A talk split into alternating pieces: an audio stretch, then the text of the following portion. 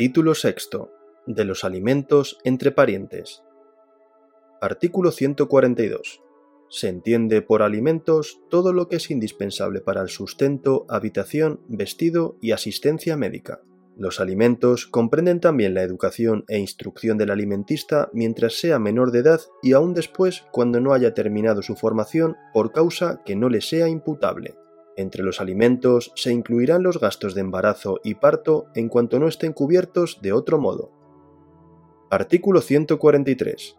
Están obligados recíprocamente a darse alimentos en toda la extensión que señala el artículo precedente, primero, los cónyuges, segundo, los ascendientes y descendientes, los hermanos solo se deben los auxilios necesarios para la vida cuando los necesiten por cualquier causa que no sea imputable al alimentista y se extenderán en su caso a los que precisen para su educación. Artículo 144. La reclamación de alimentos cuando proceda y sean dos o más los obligados a prestarlos se hará por el orden siguiente. Primero, al cónyuge. Segundo, a los descendientes de grado más próximo. Tercero, a los ascendientes también de grado más próximo. Cuarto, a los hermanos, pero estando obligados en último lugar los que solo sean uterinos o consanguíneos. Entre los descendientes y ascendientes se regulará la gradación por el orden en que sean llamados a la sucesión legítima de la persona que tenga derecho a los alimentos. Artículo 145.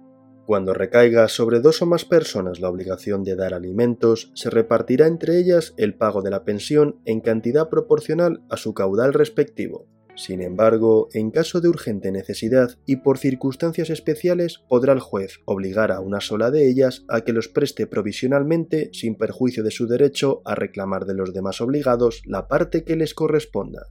Cuando dos o más alimentistas reclamaren a la vez alimentos de una misma persona obligada legalmente a darlos y ésta no tuviere fortuna bastante para atender a todos, se guardará el orden establecido en el artículo anterior, a no ser que los alimentistas concurrentes fuesen el cónyuge y un hijo sujeto a la patria potestad, en cuyo caso éste será preferido a aquel. Artículo 146. La cuantía de los alimentos será proporcionada al caudal o medios de quien los da y a las necesidades de quien los recibe. Artículo 147.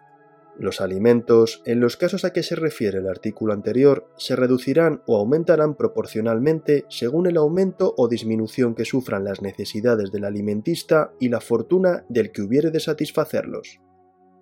Artículo 148.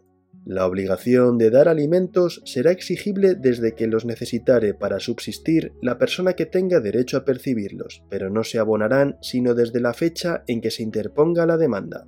Se verificará el pago por meses anticipados y cuando fallezca el alimentista sus herederos no estarán obligados a devolver lo que éste hubiese recibido anticipadamente. El juez, a petición del alimentista o del Ministerio Fiscal, ordenará con urgencia las medidas cautelares oportunas para asegurar los anticipos que haga una entidad pública u otra persona y proveer a las futuras necesidades. Artículo 149. El obligado a prestar alimentos podrá, a su elección, satisfacerlos o pagando la pensión que se fije o estableciendo y manteniendo en su propia casa al que tiene derecho a ellos. Esta elección no será posible en cuanto contradiga la situación de convivencia determinada para el alimentista por las normas aplicables o por resolución judicial. También podrá ser rechazada cuando concurra justa causa o perjudique al interés del alimentista menor de edad. Artículo 150. La obligación de suministrar alimentos cesa con la muerte del obligado, aunque los prestase en cumplimiento de una sentencia firme. Artículo 151. No es renunciable ni transmisible a un tercero el derecho a los alimentos. Tampoco pueden compensarse con los que el alimentista deba al que ha de prestarlos, pero podrán compensarse y renunciarse las pensiones alimenticias atrasadas y transmitirse a título oneroso o gratuito el derecho a demandarlas. Artículo 152. Cesará también la obligación de dar alimentos, primero, por muerte del alimentista, Segundo, cuando la fortuna del obligado a darlos se hubiere reducido hasta el punto de no poder satisfacerlos sin desatender sus propias necesidades y las de su familia.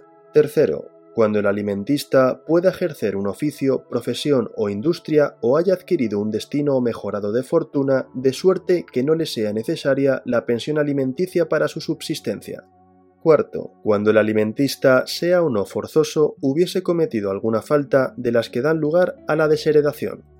Quinto, cuando el alimentista sea descendiente del obligado a dar alimentos y la necesidad de aquel provenga de la mala conducta o de la falta de aplicación al trabajo mientras subsista esta causa.